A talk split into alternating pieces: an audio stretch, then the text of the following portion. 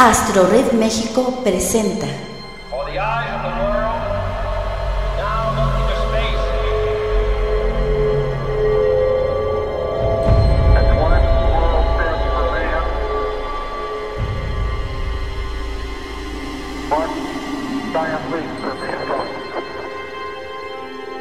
Los amantes de Urania.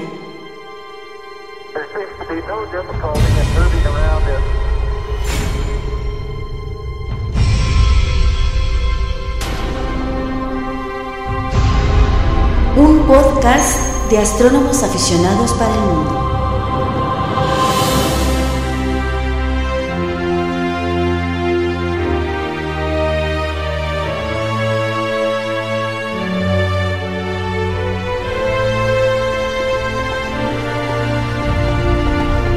Queda con ustedes Francisco Flores Figueroa.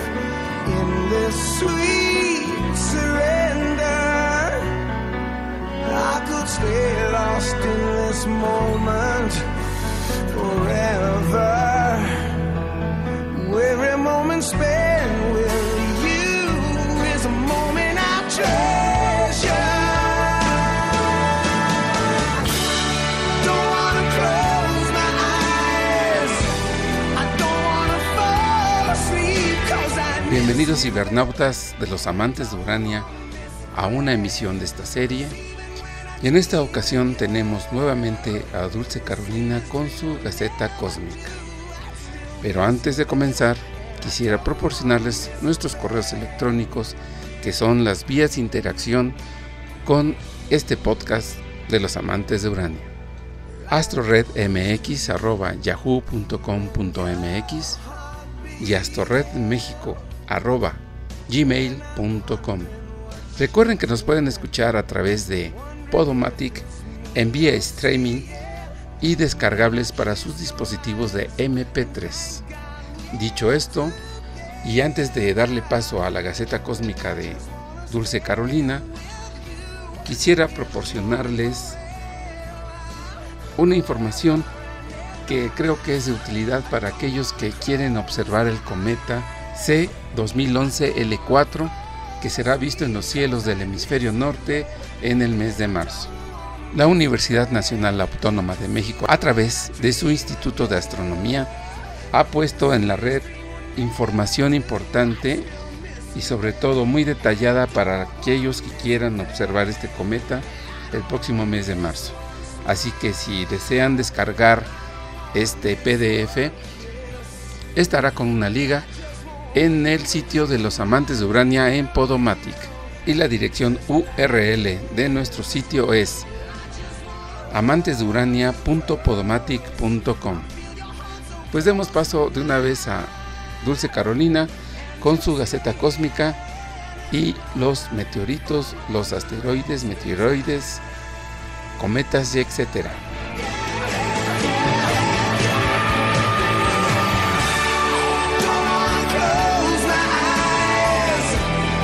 Hola a todos, bienvenidos a un podcast más de los amantes de Urania.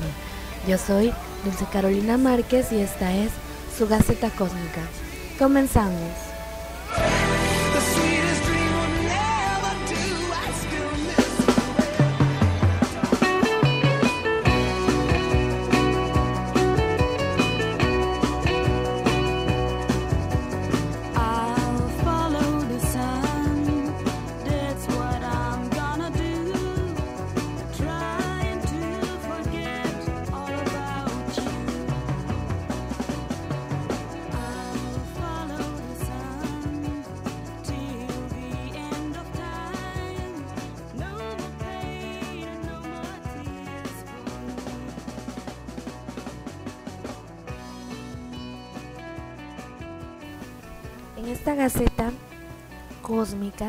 Pues vamos a hablar de dos eventos muy importantes que ocurrieron este febrero 2013. El primero de ellos pues el asteroide 2012 de A14 que pasó a una distancia bastante próxima de la Tierra y el segundo de ellos un meteoroide que explotó a 50 kilómetros sobre los Urales en Rusia el pasado 15 de febrero. Los dos eventos pues prácticamente tuvieron su plenitud en el caso del asteroide y el suceso el mismo día. Mm, un hecho, pues una verdadera coincidencia cósmica, ¿no? Vamos a hablar acerca también de todos los objetos que pasan a través del cielo y uno que otro pues llega a la Tierra para poder denominarlos correctamente. Por ejemplo, que son los cometas, los meteoros, meteoritos, meteoroides, eh, bólidos, asteroides, para que cuando nos pregunten tengamos pues la noción o, o llegue un objeto, sepamos nombrarlo correctamente. Pues el primero de ellos, un suceso bastante emocionante, el asteroide 2012 DA14 se dice que tenía un diámetro aproximadamente de 45 metros y una masa estimada de 130 mil toneladas. Hay algunos cálculos que demuestran que el 15 de febrero la distancia mínima entre el asteroide y el centro de la Tierra fue aproximadamente de 0,000228 UA. ¿Qué es esto de UA? No? Es unidad astronómica. Esta este, pues equivale aproximadamente a la distancia media entre el planeta de la Tierra y el Sol y es como de 149.597.870.700 metros. no me lo sé de memoria, lo estaba, lo investigué para podérselos decir, pero bueno, entonces fue de aproximadamente de esta unidad astronómica que son unos 34.100 kilómetros o 21.200 millas. Y pasó a 27.700 kilómetros de la superficie terrestre. Hay algunos videos en la red bastante interesantes sobre el paso de este asteroide, pues si quieren saber más, pues sería bueno dar una investigadita.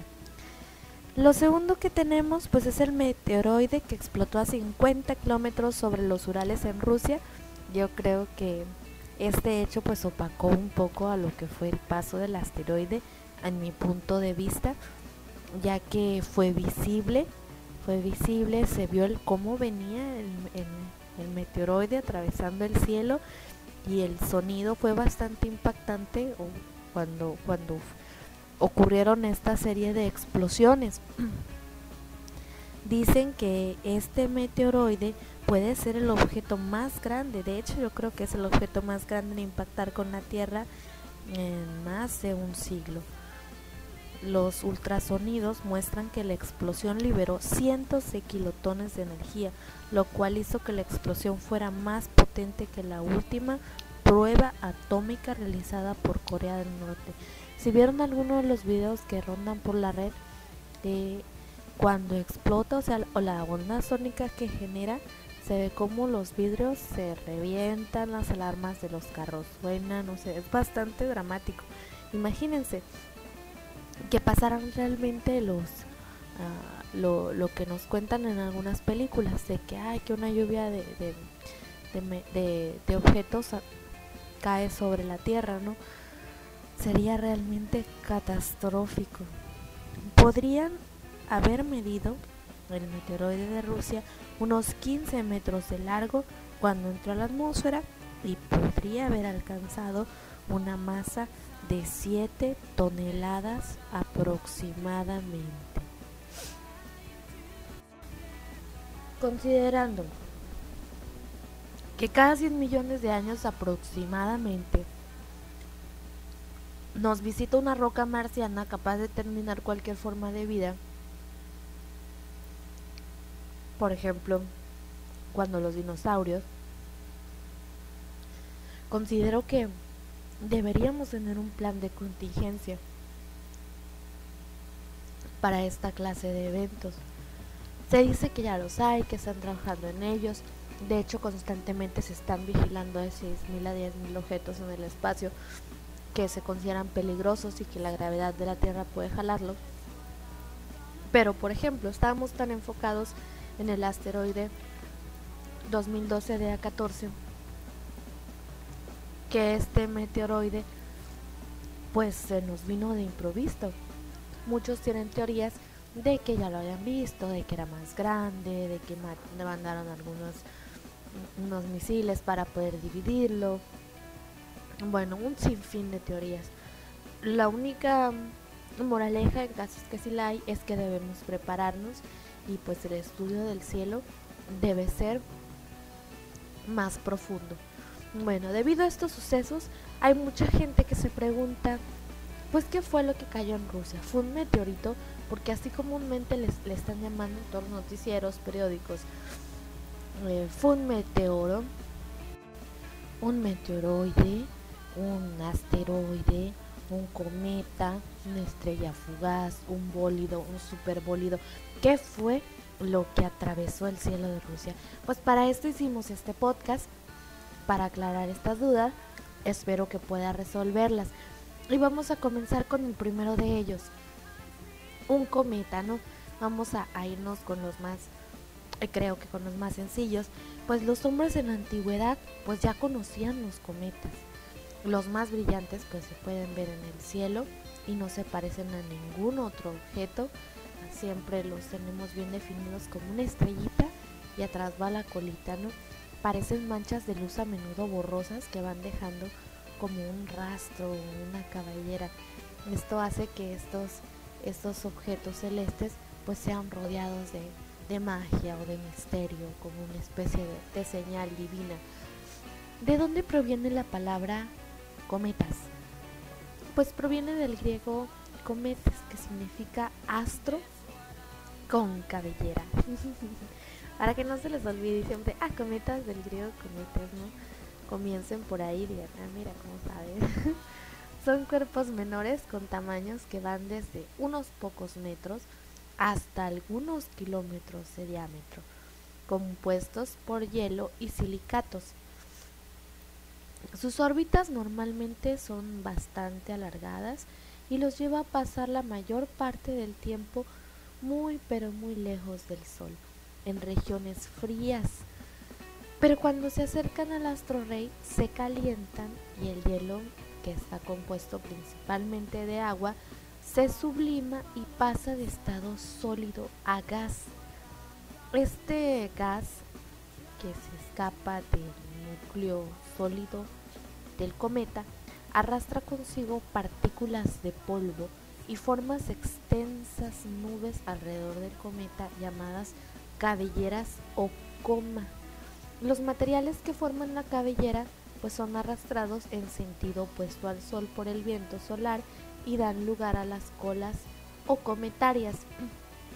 Después de su paso cerca del Sol, las partículas de la cabellera y de la cola de un cometa quedan distribuidas a lo largo de su órbita, y cuando la Tierra, en su giro alrededor del Sol, cruza una de estas órbitas, se producen las llamadas lluvias estrellas.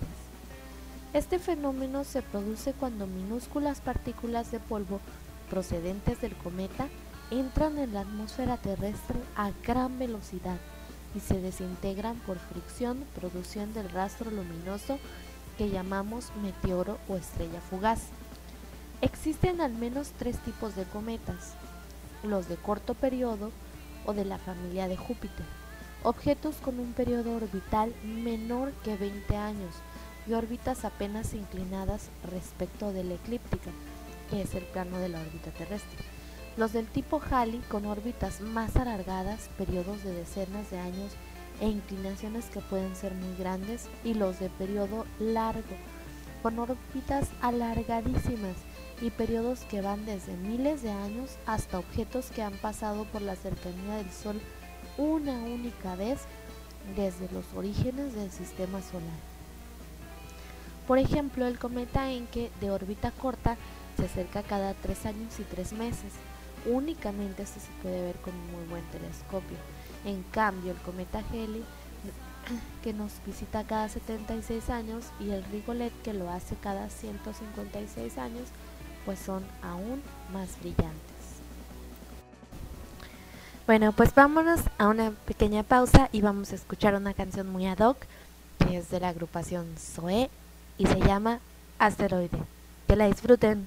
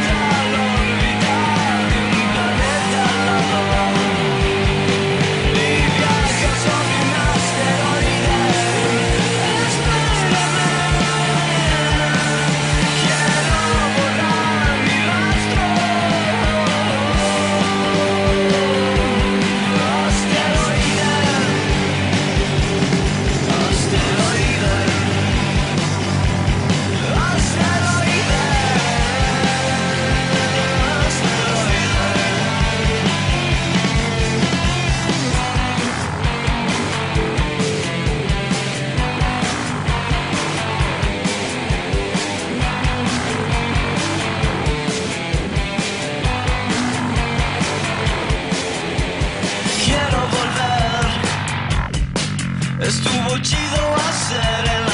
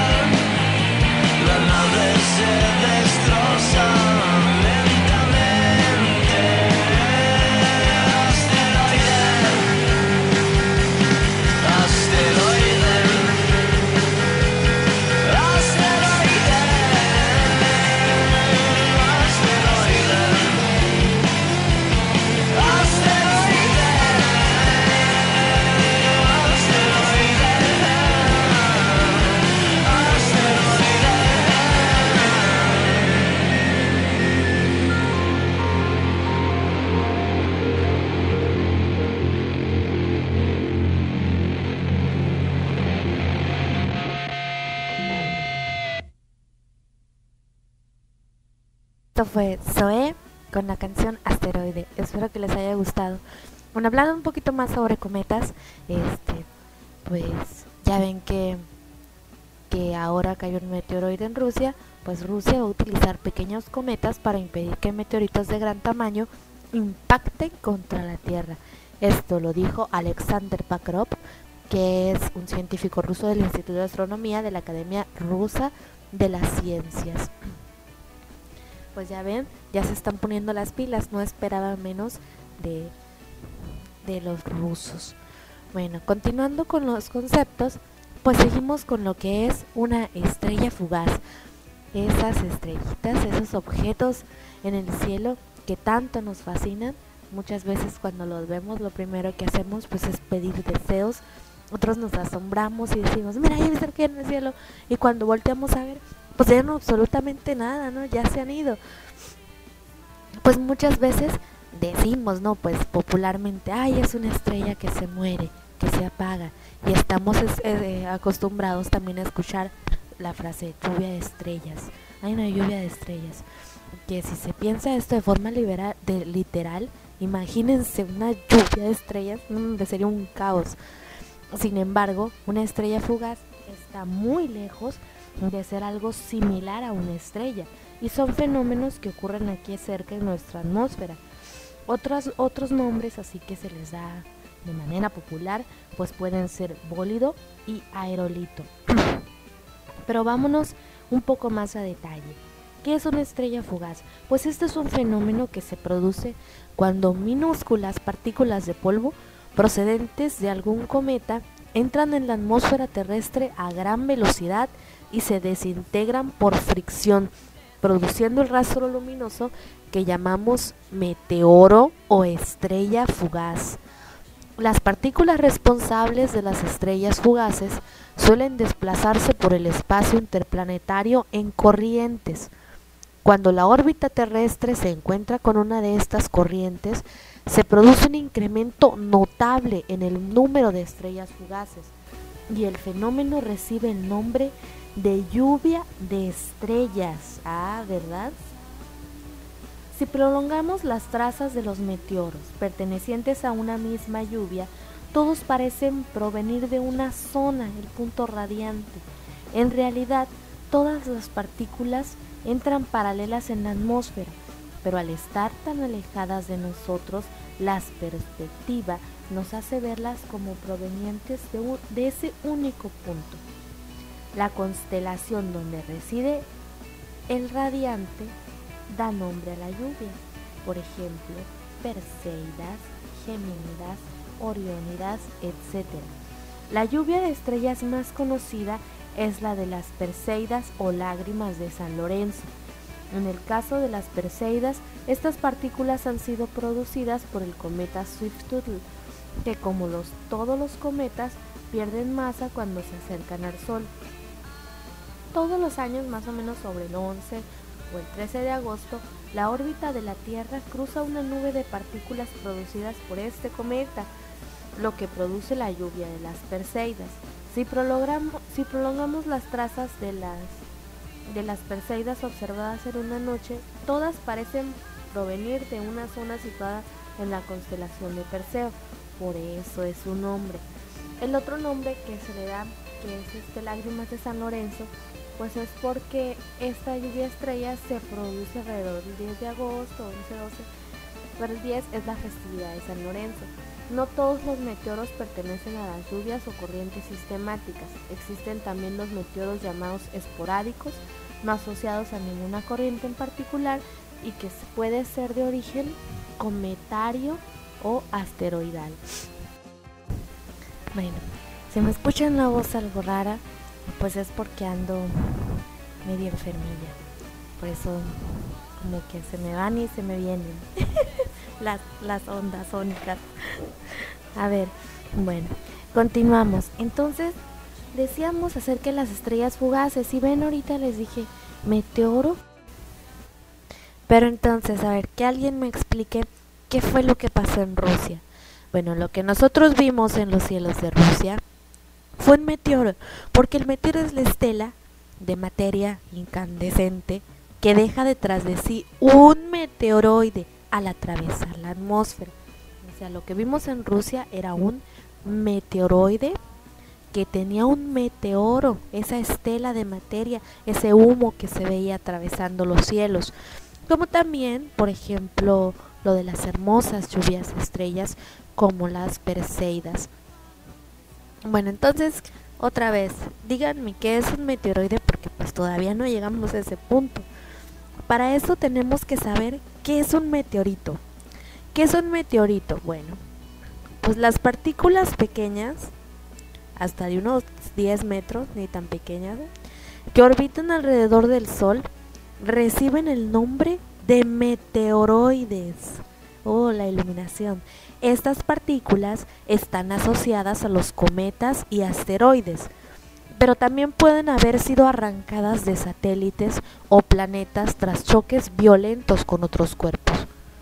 Cuando una de estas partículas extraterrestres penetran en la atmósfera terrestre, se calienta por el roce con el aire, se torna incandescente y da lugar a un destello de luz denominado meteoro o estrella fugaz.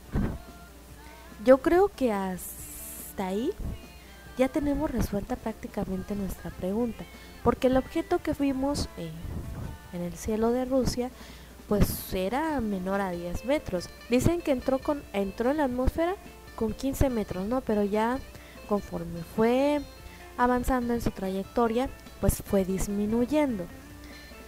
Y lo que dejó detrás de sí, todo ese humo que se ve atrás, pues todo eso es el meteoro, no todo, toda esa incandescencia.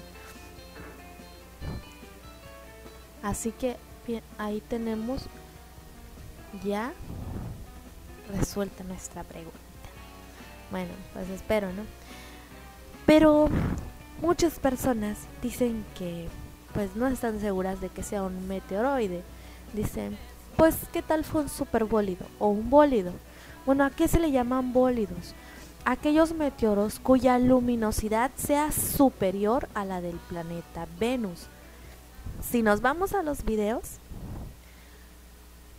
estaba prácticamente oscuro cuando el meteoroide se acercó o el superbólido pues iluminó dicen casi más que el sol entonces muchos dicen bueno pues qué tal es un superbólido pues iluminó mucho más que Venus en ocasiones el meteoroide responsable de una estrella fugaz o de un bólido no se volatiliza por completo en el proceso y sobrevive entero o fragmentado hasta llegar al suelo.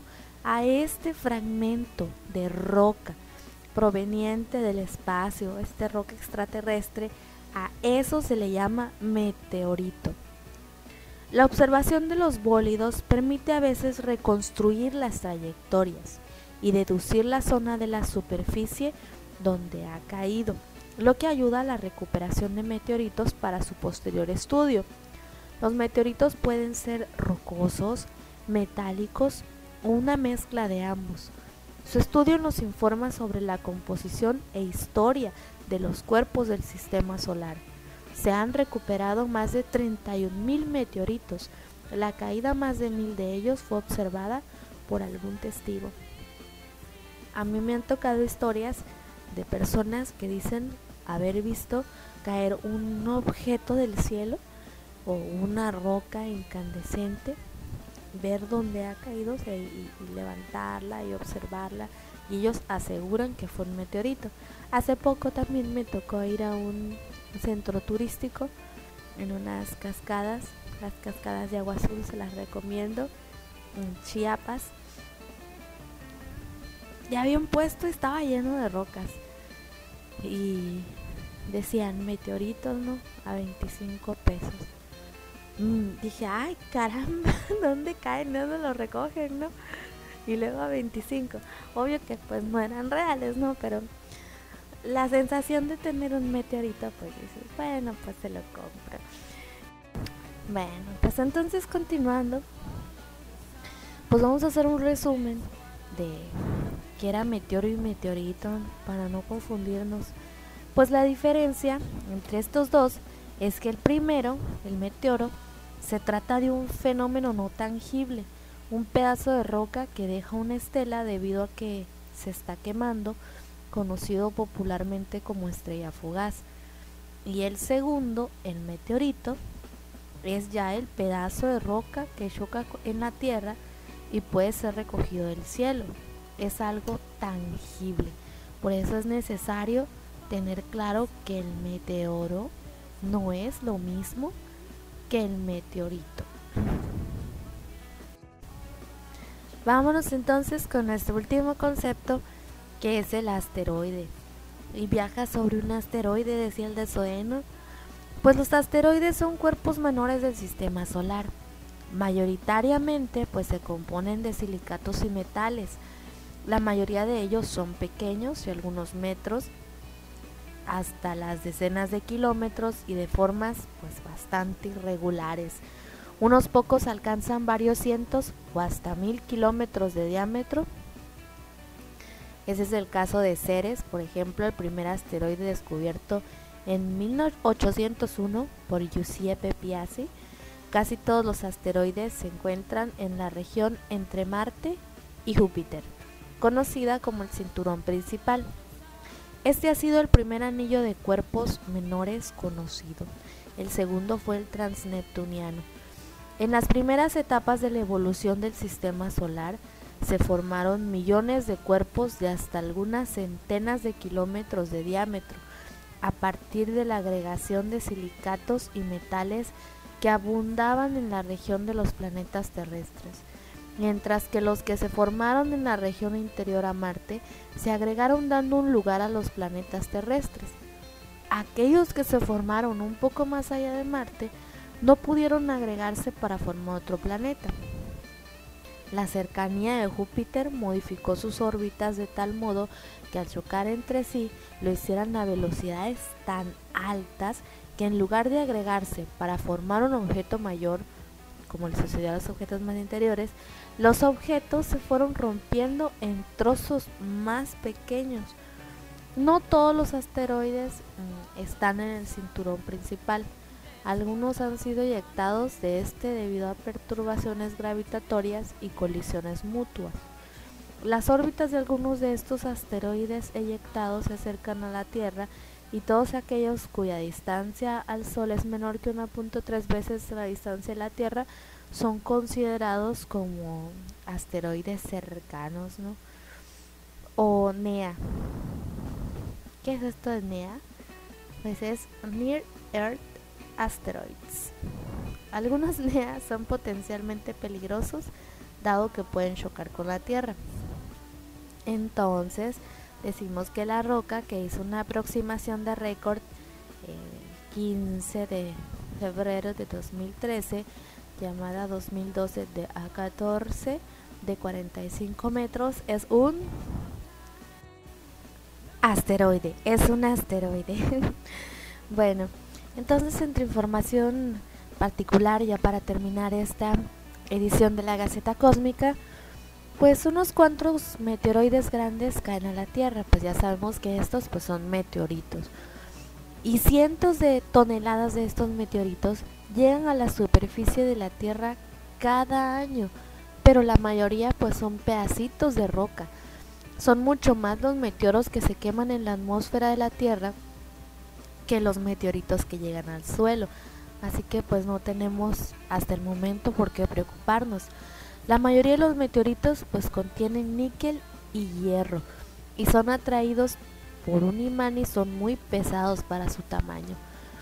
Se formaron alrededor del mismo tiempo que se formó la Tierra, hace aproximadamente 4.5 billones de años, ya que los meteoritos pues han sobrevivido sin transformaciones desde el comienzo del sistema solar. Nos ayudan a entender las condiciones que existían en ese entonces. Los meteoritos grandes pueden dejar eh, cráteres en la superficie de la Tierra como los cráteres en la Luna, pero pocos son visibles hasta ahora.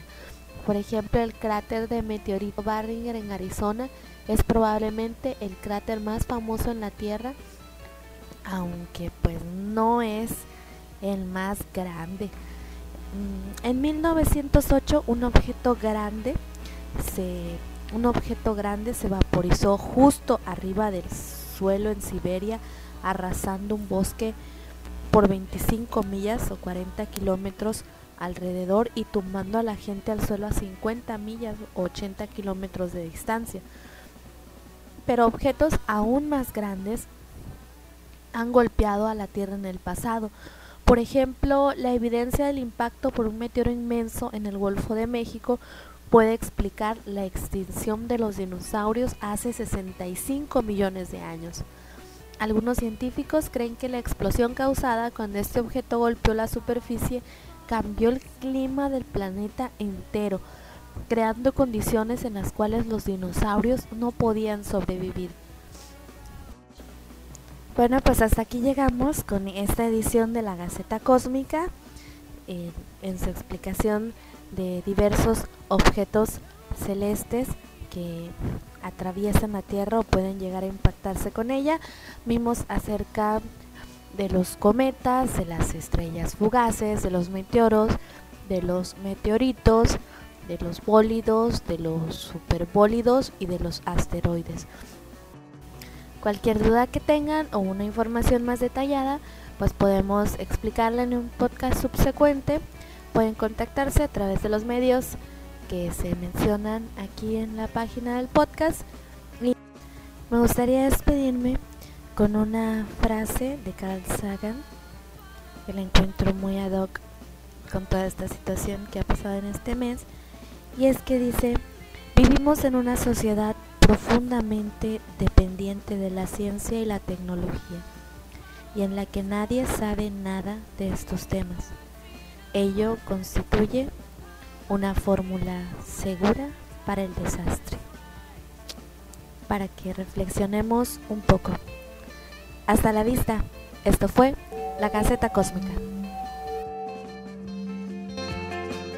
Esto fue Los Amantes de Urania.